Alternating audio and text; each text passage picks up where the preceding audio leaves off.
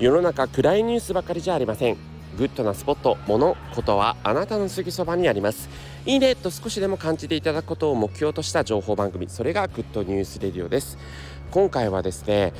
マイクロツーリズムという概念についてご紹介させていただきます。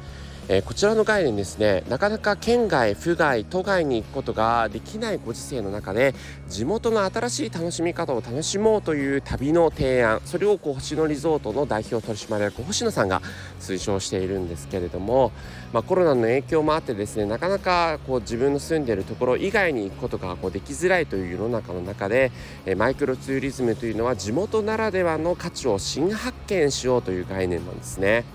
まあ、例えば星野リゾートでいうと山手線の駅である大塚駅のところで OMO5 という大塚駅前のホテルがあるんですけどもそちらではそちらではですね夜通し居酒屋プランというのを提供しておりまして、え、その夜通し居酒屋プラン泊まる頼むと、え、ビールとかそれから、えー、発泡水とかですねそれからあのえー、ドリンクバーみたいな形でワインとか日本酒とか、えー、リキュールとかそういったものを楽しめるという夜通し居酒屋プランを提供してるんですね。なのでこれで飲んだくれになってそのまま泊まることができるというプランですし、まあ、それから大塚駅前のですねいろんな居酒屋にこう飲んで、えー、楽しむということができるようなことになってます。なかなか自分の住んでるところ以外で楽しむっていうことができづらい世の中なので自分の住んでるところで新たな新価値といいますかえ素敵な魅力を発見するという意味でこのマイクロツーリズムというのが今年のトレンドというふうに言われています、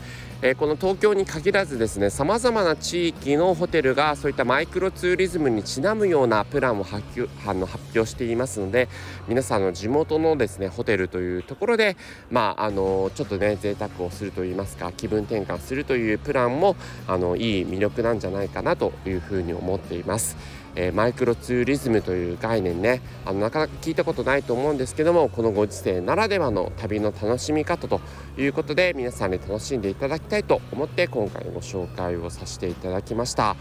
えー、いろんなホテルがですねそういったプランを提供していますので皆さんの中で、えー、おすすめのマイクロツーリズムあったら是非共有していただきたいなというふうに思っています。まあ、私自身もですねちょっと県外に行くことがこう忍びないなというふうに思いますのでこういったマイクロマイクロツーリズムという概念を楽しんでいきたいなというふうに思っております。今回はあのー、このご時世にちなむ旅の楽しみ方マイクロツーリズムについてご紹介しました。